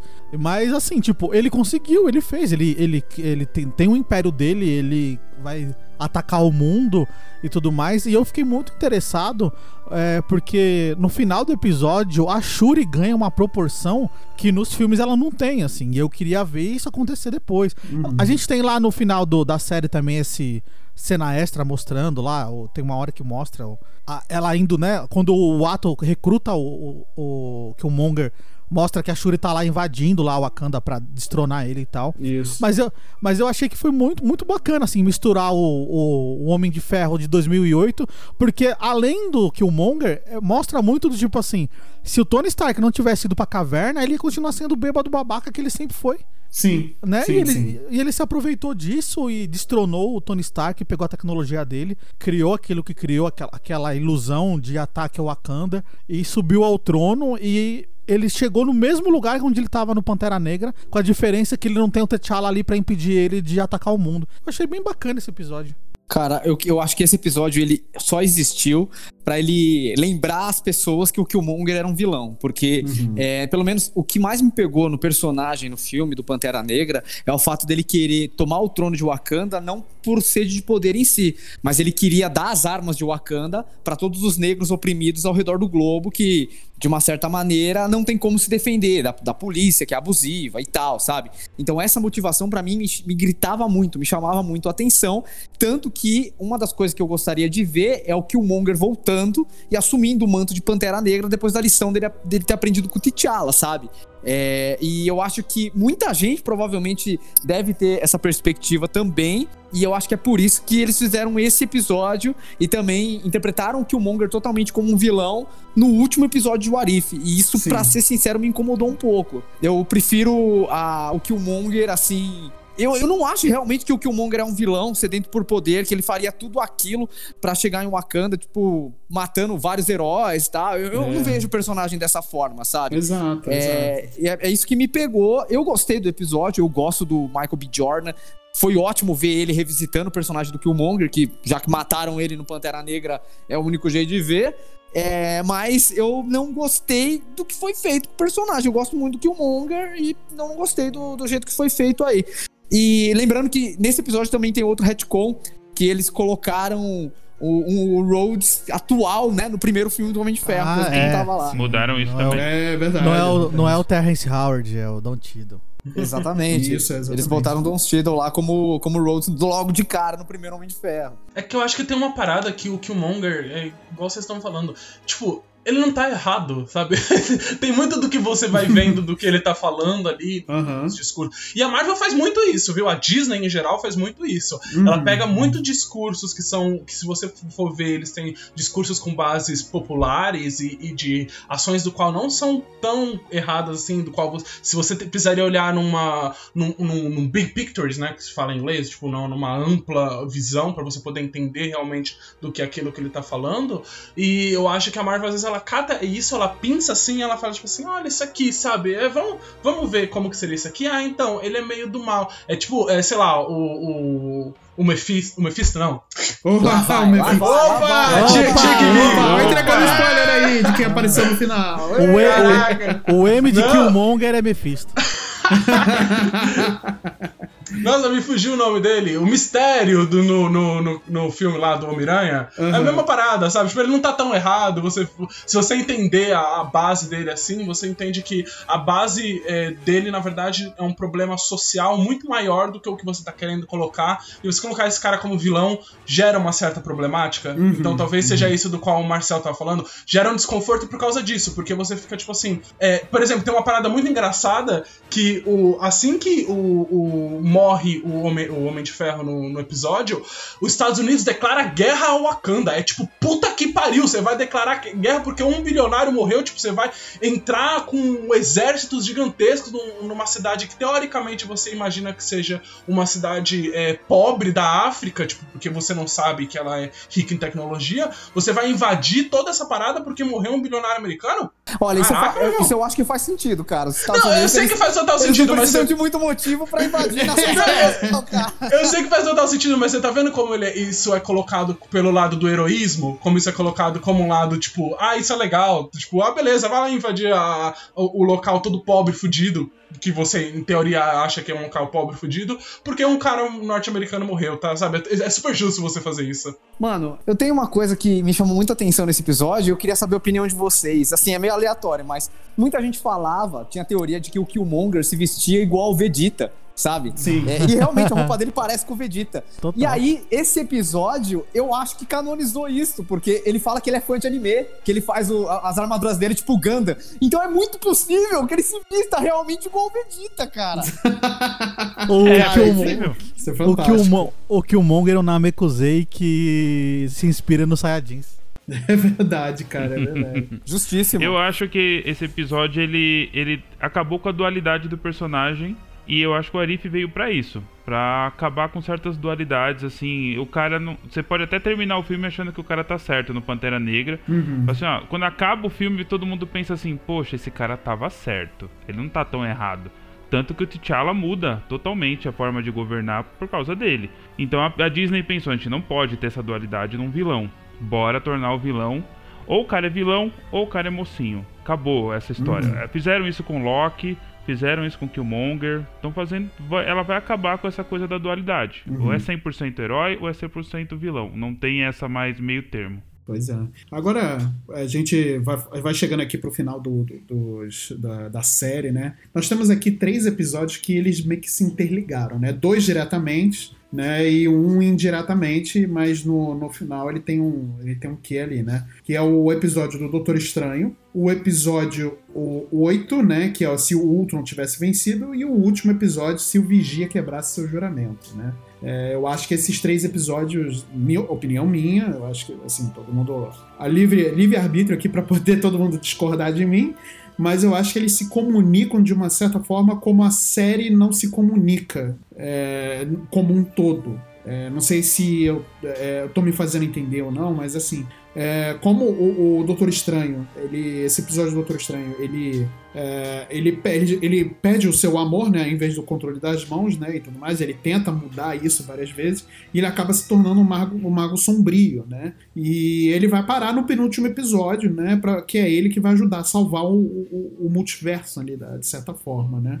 E, e- e esses episódios, exatamente como ele ganha os poderes, é por isso que eu acho que esses três episódios se ligam mais do que os outros, né? Eles se conversam muito mais. Eu não sei se, se vocês concordam, se vocês não concordam. Concordo. Faz sentido. É o Doutor Estranho, é o primeiro episódio que o realmente que o Vigia interage com algum dos personagens que estão aparecendo ali. A Exato. partir desse momento, ele vai meio que criando uma linha narrativa, né? Tanto que o Doutor Estranho é quem vai resolver o problema do Ultron lá na frente. Exatamente. Exatamente. E também, e também ajuda porque o Doutor Estranho, esse Doutor Estranho, não tem mais universo, né? O universo dele, ele, ele, ah, ele destrói, né? Ele acabou com esse universo dele. Pois é. Ele, ele sente o ato, ele sabe daquela presença, o ato interage com ele. Então, do tipo, se o Doutor Estranho sai do multiverso, ajuda o ato, ele não tá quebrando a linha do tempo dele porque não existe mais, né? Ele tá, ele, ele tá etéreo ali. Ele, o Doutor Estranho Sombrio, ele é quase um vigia. Ele é etéreo ali. Ele Sim. vive, ele vive entre realidades ali. É, no, no final, isso que você tá falando costura perfeito, né? O finalzinho, o finalzinho da série. Pois Mas é, eu acho que- exatamente. Eu acho que essa parada de realmente esses, esses são os três episódios mais importantes, assim, com entre aspas, no, do, do rolê. Mas ao mesmo tempo, eu acho que esse, esse episódio, sim, a gente tava falando muito sobre descaracterizar o personagem, fazer retcon, etc. Eu acho que esse, pra mim, o do, do Doutor Estranho é o que mais faz isso, assim, sabe? Uhum. Essa parada de você falar, ah, e se ele perdesse o coração e ele perdesse um grande amor? Eu vejo, tipo assim, mas o Doutor Estranho não, não tem um grande amor no filme, assim. Você pode dizer que existiu um Doutor Estranho, do qual ele amava muito uma, a, a mina dele lá, e ele perde ela. Mas você falar que esse Doutor Estranho é o mesmo Doutor Estranho do universo Marvel, tipo, que ele- a única diferença é que ele perdeu isso, pra mim não faz menor sentido. Eu não vejo, eu não vejo é, conexão entre esses dois personagens. Eu acho o Doutor Estranho do universo Marvel, é, não, ele não tinha essa conexão tão forte com uma parceira. E ainda tem a outra questão de que esse episódio também coloca o- a ideia de pontos fixos nas linhas temporais, que eu acho que é uma parada muito difícil e muito complicada. Eu não sei porque a Marvel tá querendo fazer isso. assim, Eu, eu sabe? quero que alguém me explique como salvar ela destruir o universo. Eu não entendi isso. Eu, eu, eu, posso, eu posso explicar. É, isso é uma coisa que me incomodou demais quando eu assisti. E aí, trocando ideia com um amigo meu, Manuel Taylor, que inclusive provavelmente tá ouvindo esse cast, eu vou dar um abraço pra ele. Ele é um ótimo quadrinista. Aí, abraço. Eu não curti esse episódio até trocar ideia com ele. E aí, é, a- trocando ideia, esclarecendo, a gente discutindo, eu comecei a gostar muito mais desse episódio por conta disso. Então vamos lá. Realmente, uma das coisas que me incomodou é que a Christine e o Steven, eles não tinham uma relação tão próxima assim no filme. E também me incomodou que no episódio do Arif eles tinham. Mas daí eu aceitei que ele realmente é um outro, um outro universo que acabou não aparecendo ali. Ele realmente tinha um sentimento muito maior pela Christine nesse universo do que na linha do tempo sagrada. Ponto. Beleza, isso daí pra mim já consertou. Segundo, o lance dos pontos fixos. O que é um ponto fixo pra mim hoje? Lembra que é, o Loki, no caso, o Loki e a Silk foram lá, mataram imortos, e aí acabou gerando a- as ramificações do multiverso, certo? Uhum. Pra mim, os pontos imutáveis são justamente os pontos que tornam os universos variantes. Então, o ponto que fez aquele Doutor Estranho ser diferente do Doutor Estranho da linha do Tempo Sagrada é a morte dessa mina. Sabe? Se ele mudar isso, se ele salvar essa mina, essa realidade não tem por que existir. Porque, é, no caso, deixa de ser uma variante, volta a ser uma, uma a linha do tempo sagrada. Não precisa existir um, um ponto que se diverge. Então, pra mim, os pontos imutáveis são justamente o que tornam esses universos genuínos. Se você muda isso, ele se torna um universo Marvel normal. Eles deixam de existir por causa disso. gosto da sua explicação, mas eu acho que rola dois problemas. Um, quem tá me explicando isso é você e não a série. A partir do momento que a série não explica isso, pra mim é, é besteira, é confusão. Dois, por que caralhos você vai querer mexer nesse vespeiro? Sabe, assim, já tá um- uma coisa complicada pra cacete. Você tá querendo explicar multiverso, já é uma coisa difícil, já é uma coisa que não tá entrando na cabeça das pessoas. Eu, assim, eu não sou uma, uma pessoa que eu fico muito feliz em você querer ficar costurando esses multiversos. Eu acho que você podia, sei lá, tacar o foda-se e fazendo umas paradas mais mente aberta, mas não é o que a Marvel quer fazer. Ela tá ali tentando dar uma explicação pra cada ponto que ela tá dando. Por que você vai mexer nesse vespeiro, sabe? Então, pra mim, fica esses dois problemas.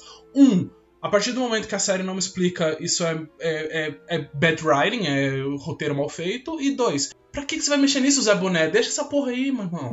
Velho, eu, eu acho que tem duas questões aí, tá? No caso, é, pros fãs hardcore, isso gera buzz. Gera discussão, a gente fica falando sobre isso e tal. Eu não tiro sua razão, é problema de roteiro total, cara. A série devia ter me mostrado isso desde o começo, sabe? Uma coisa, inclusive, que me incomoda pra caralho é o fato da existência de vigias. Porque se existia uma linha do tempo sagrada, não tinha multiverso pros vigias observarem. Então, da onde caralho surgiu os vigias? É um erro aí sabe? Vamos começar por aí. Mas assim, é, voltando a, no caso o Arif, Loki e o Caramba 4, duas coisas. Primeiro, essas incongruências do multiverso geram buzz, sabe? Geram discussão, colocam a Marvel nos trend topics, sabe? É, é justamente o que eles querem. Então, os fãs geram isso e aquela galera que, tipo, é casual, aí, velho, só tá curtindo o rolê, eles não estão preocupados de como isso faz sentido ou deixa de fazer. Entende? Então, no final das contas, é é ganha-ganha. Marcelo, o que pareceu pra mim nessa explicação sua é que não existe, não tô dizendo que é fato o que você falou, que você falou isso, mas foi o que eu entendi. É que não existe um multiverso sem um Doutor Estranho, porque aquele ponto é tão importante, ele tem que existir, que se ele não existir, aquele universo acaba. Então não existe um universo sem Doutor Estranho? Não, não existe aquele universo sem Doutor Estranho. Aquele em específico. É porque, tipo assim, se você não. Se, é, se aquele universo não for diferente, não tem necessidade dele existir. Sabe? Tipo, se essa parada não acontecer, não tem necessidade de existir, porque se você. é, porque se isso não acontecesse, ia ser simplesmente igual o que a gente tem no universo dos filmes, tá ligado? Ex- exatamente. É, é, é muito mal escrito mesmo, é verdade. É, É, é. é complicado. É complicado porque, assim, até. Mano, 20, 30 anos depois a gente ainda discute de volta pro futuro. Então, mexer com linha É do tempo, viagem no tempo, cara, nunca Pois vai é. ser uma, uma parada simples de acontecer. Pois é. falei, deixa essa bosta aí. E falando em retcon, né? O que fizeram com o Ultron aí no, no oitavo episódio. A, a única coisa que, que me. que eu não gostei do Ultron é. que eu não gostei, né? Que me incomodou do Ultron é que não trouxeram o David Spade, né? Não sei se é que ele não queria dublar o, o personagem mais, eu não sei, porque é uma voz muito marcante, né? Não é porque ali é o Visão, né? Não é ele falando. Não, é, não, eu tô falando do Ultron, Ultron mesmo, né? Antes Mas o Ultron, o Ultron do acho que não fala. Ele não pega. Quando ele, antes ele pegar o corpo do Visão, ele não chega a falar em nenhum momento. Ele fala depois que ele tá no corpo do Visão. Ele fala em algum momento? Fala. Não sei, mas eu acho que na dublagem nacional eles pegaram o dublador do Ultron e não do do Visão. Ultron, né? Então, exatamente. Eu assisti em inglês. Em inglês tá a voz do Visão, todo momento. Não, beleza, é o Paul Bettany que tá fazendo ele? É. Ah, legal, beleza, faz sentido. Acho que faz até mais sentido do que fizeram na dublagem. Sim, é, ok, ok. Não, beleza, é porque realmente ali é o Visão mesmo, né? Tem, tem razão nesse ponto. Só aí, que né? mataram as piadinhas do, do Ultron, né? Ele tá Aham. 100% é, exato, malvado. exato. Aliás, inclusive, é, esse episódio do Ultron faz uma referência a duas sagas dos quadrinhos, que é a Era de Ultron, que não tem nada a ver com o filme, e Uhum. com a aniquilação, a conquista. Que o Ultron ele acaba é, indo pro espaço e se tornando uma consciência de enxame e tal. E aí quase que mata Guardião da Galáxia e a caralhada toda.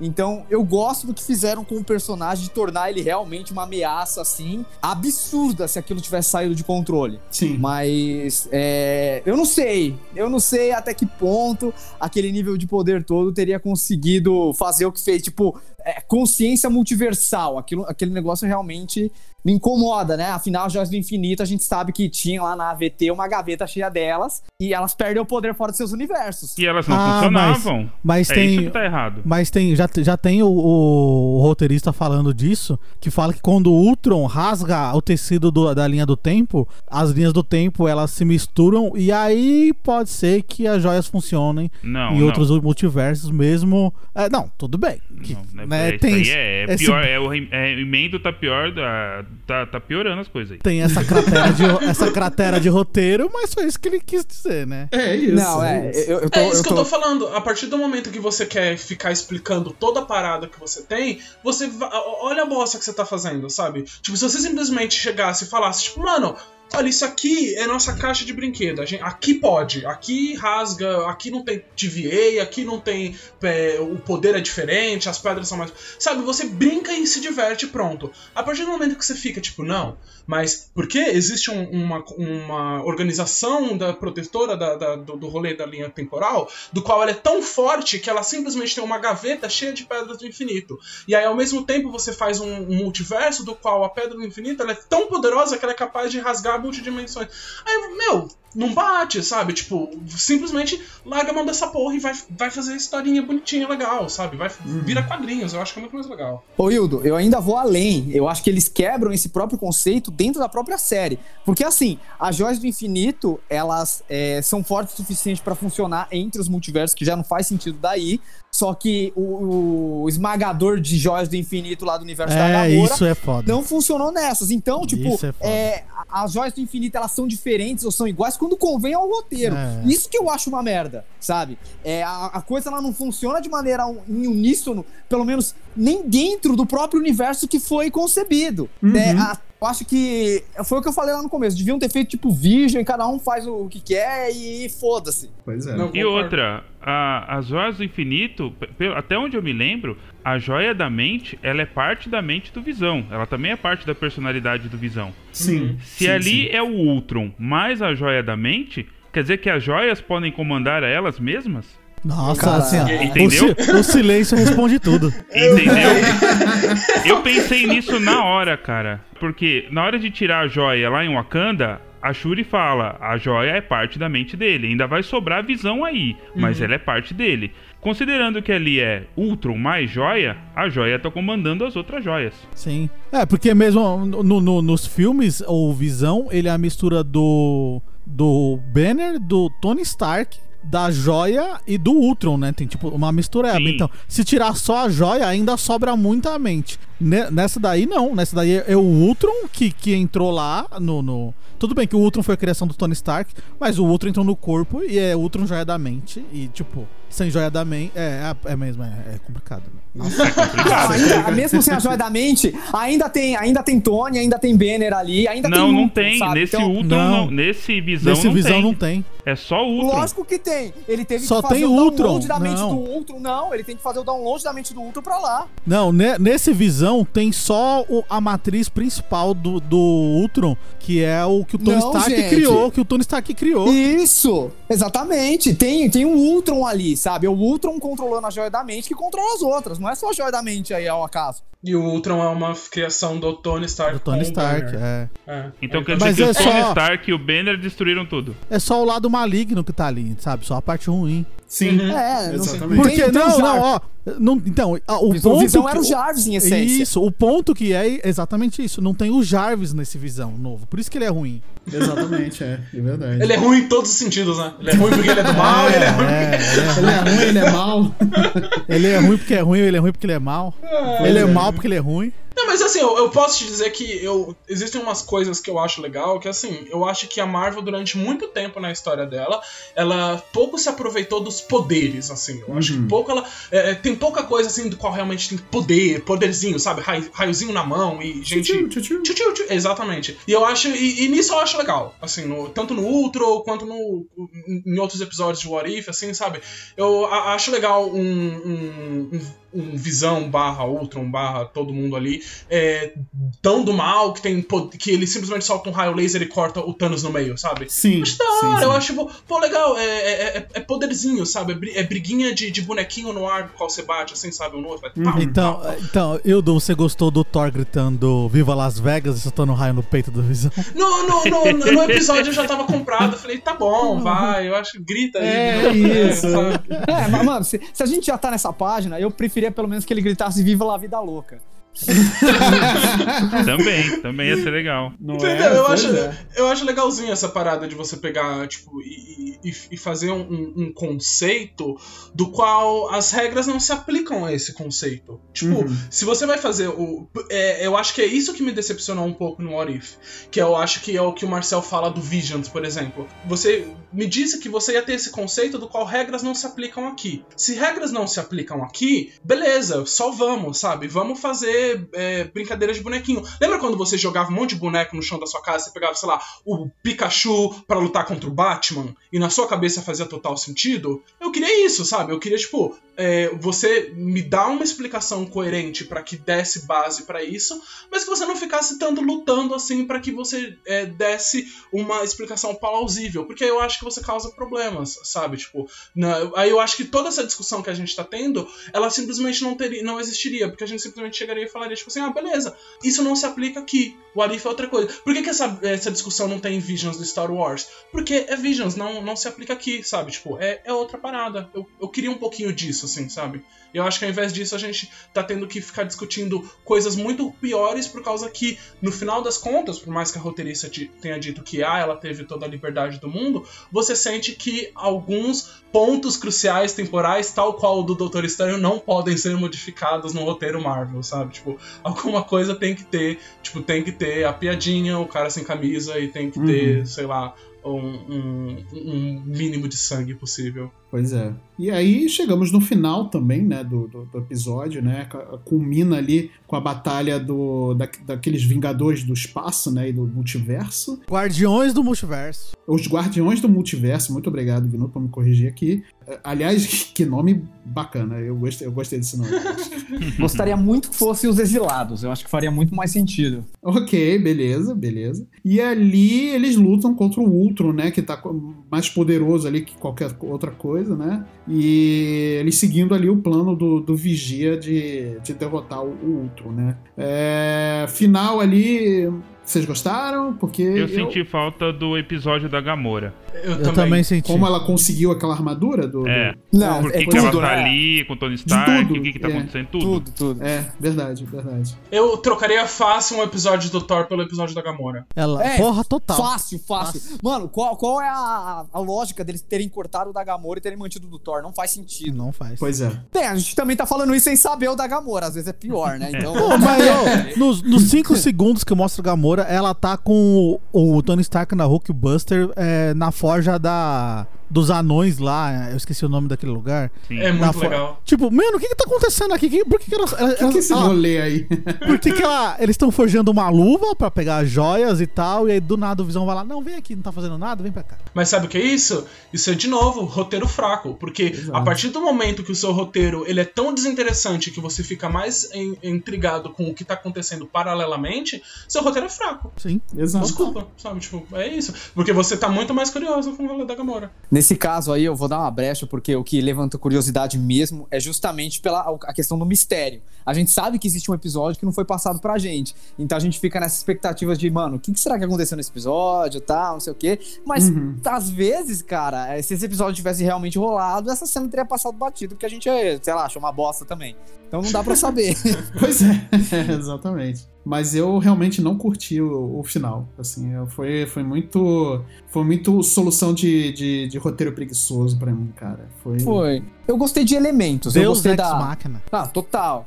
Eu gostei de Total. elementos. Eu gostei da da Capitã Carter voltando e encontrando Steve Rogers, tipo, na- meio na pegada de Soldado Invernal. Sim, eu gostei do sim, desfecho do Doutor Estranho. Gostei de tudo isso. Acho que dá margem aí pra ter uma segunda temporada, mas o saldo no final da série, pra mim, foi bem abaixo do que eu esperava, infelizmente. Não, os, os, os desfechos individuais são mais interessantes do que o desfecho da história que eles estavam contando. Tipo, Pois é, ah, exatamente. sério, Visão, que você juntou toda essa galera em cinco minutos eles todos viraram amigos. E aí, a sua. A sua você tem o código de não quebrar, não se interferir. E, e o, o seu desfecho, você tirar o Killmonger da realidade dele e, e prender ele numa micro-realidade junto com o Ultron. E, sabe? Isso tipo, é uma parada que eu fiquei confuso. Tipo assim, Caramba, ele mano. sabia disso?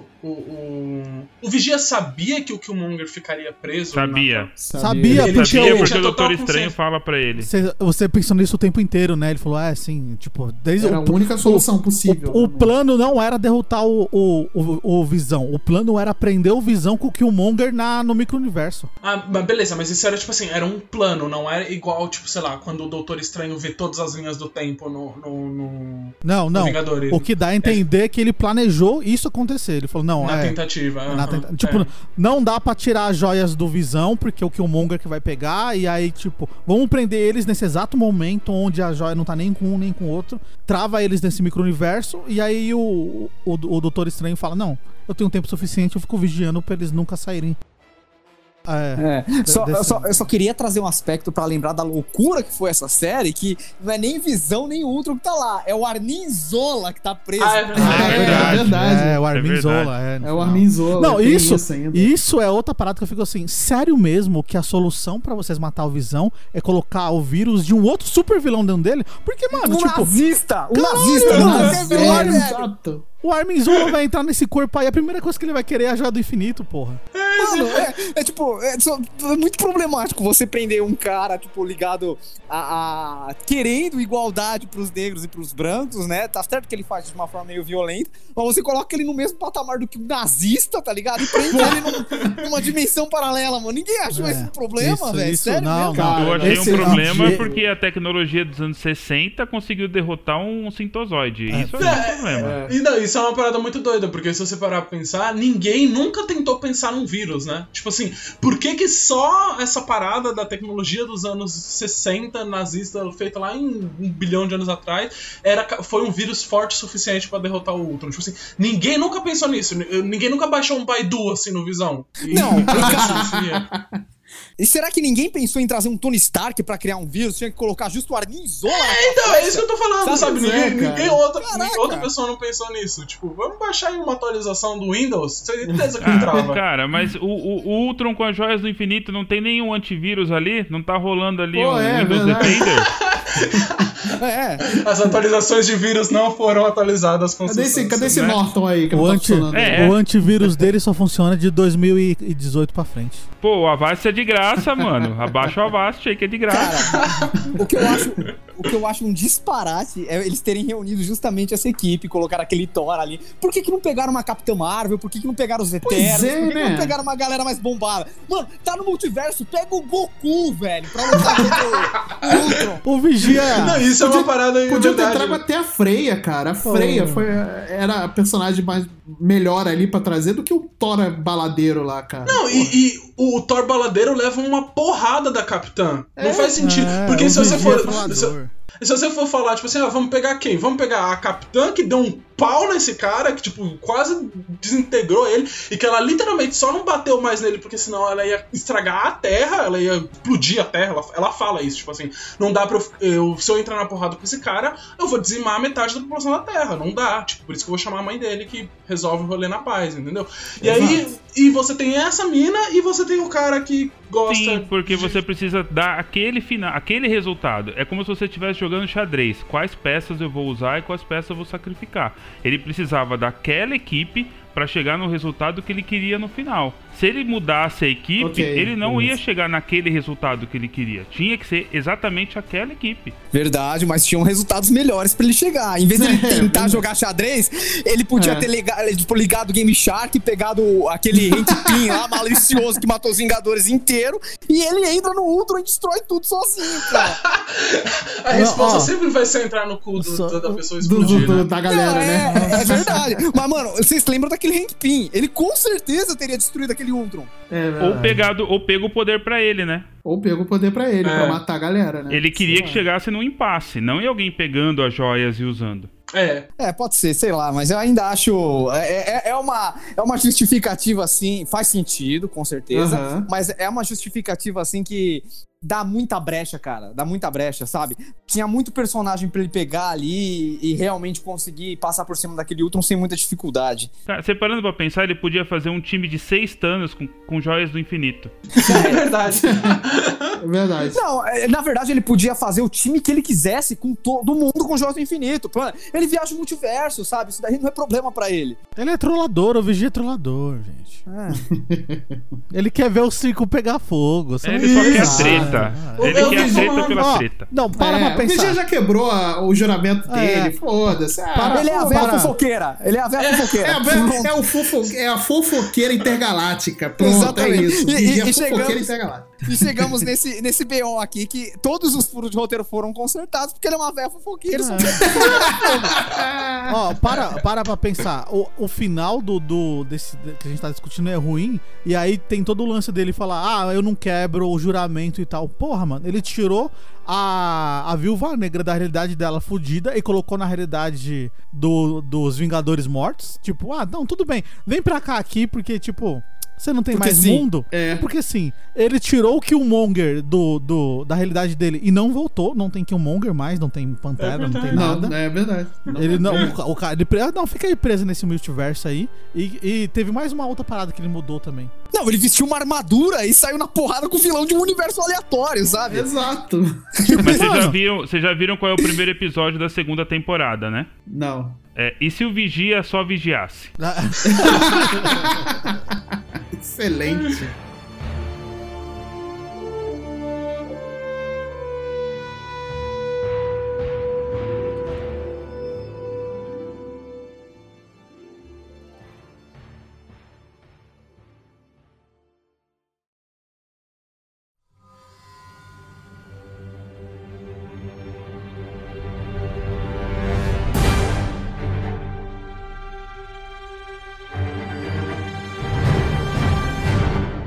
Bem, pessoal, a gente vai chegando ao final aqui do episódio. É, foi uma conversa muito boa, muito interessante, muito legal. Acho que se não fosse o, o tempo aqui contado, né, a gente provavelmente teria ficado aqui horas e mais horas aqui discutindo sobre esse, sobre esse multiverso, porque realmente é um multipapo, multipop aí, né? Olha aí, ó, ó o retcon aí.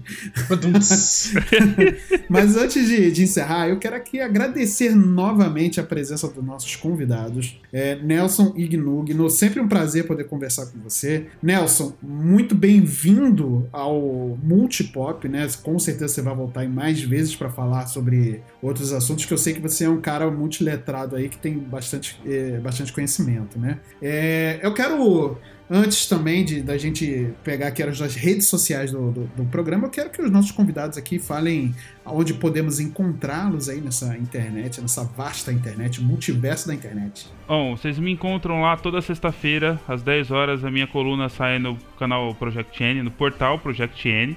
Toda sexta-feira às 10 horas. E todo sábado nós temos uma live lá no Juninhos, canal do YouTube. É só procurar lá, Juninhos Fan Clube. Tá- Estaremos lá eu, Vou botar O aqui um link na coach descrição para E- o pessoal Isso, acessar. tem link aí e aparece lá. Vem ver a gente bater um papo. Marcel já colou. Rio e Gnu estão convidadíssimos para bater um papo com a gente sobre tudo lá. E obrigado pelo convite. Foi uma honra mesmo estar aqui para esse papo muito divertido, cara. Me diverti muito, muito legal. Bom, pra quem quer conhecer um pouco mais do meu trabalho, como eu já disse aqui no cast, eu sou tatuador, então só me procurar lá no Instagram, b.guinoinc. Tem novidade aí agora pro final do ano, que o estúdio tá passando por uma reforma, então teremos um estúdio novo, com coisinhas novas e muitas coisas lá, então me seguem lá. E pra quem bom. Eu quer... Vou conhecer esse estúdio daqui a pouco, Vai, hein, vai. inclusive. Mas Marce- Marcelo vai ser minha próxima vítima daqui a pouco. A gente vai rabiscar. Olha aí. E aí, pra quem quer também me ver falando um pouquinho de cultura pop, é, eu sou parte do, do cast do Rapadura Cast. Então, sempre quando tiver Marvel e Star Wars por lá, também tô falando lá por lá. E meu Twitter é arroba Gnu Barbosa, onde eu falo aleatoriedades e xingo um nerd chato. É isso. Opa. Nosso passatempo favorito. É. Exatamente, exatamente. É, então, mais uma vez, muito obrigado aí aos nossos convidados pela participação. E aqui no Multipop você pode é, é, falar com a gente, mandar recadinhos, falar cartas de amor, se você quiser mandar aquela carta de amor secreta para aquele seu crush, né? Pode mandar pra gente que quem sabe a gente lê aqui, né? Se for uma coisa, é, obviamente, maneira, né? Não que for uma coisa muito stalker, a gente não lê, porque eu não quero propagar esse tipo de coisa, né? Mas, mas é, as nossas redes sociais, quais são mesmo, meu querido? Hoje eu vou com o Unido Nite, Salamé Mingue, vai o Will do você. Você pode encontrar a gente em multipop.podcast no Instagram, ou a gente também tá no Twitter com Multipop Podcast, tudo junto, e lá você manda o seu recadinho pra gente e fala o quanto você ama a voz aveludada do Marcelo. Ah, não, que isso. para com isso. Para, não acredito que é. Ai, para, é você. Para. Muito bem, gente, vamos encerrando por aqui. Eu vejo vocês numa próxima. Usem máscara, tomem vacina quando for tiver que tomar a vacina, né? A terceira dose tá chegando aí. É, viva o SUS, fora Bolsonaro, seu filho da puta, e quem vigia, o vigia.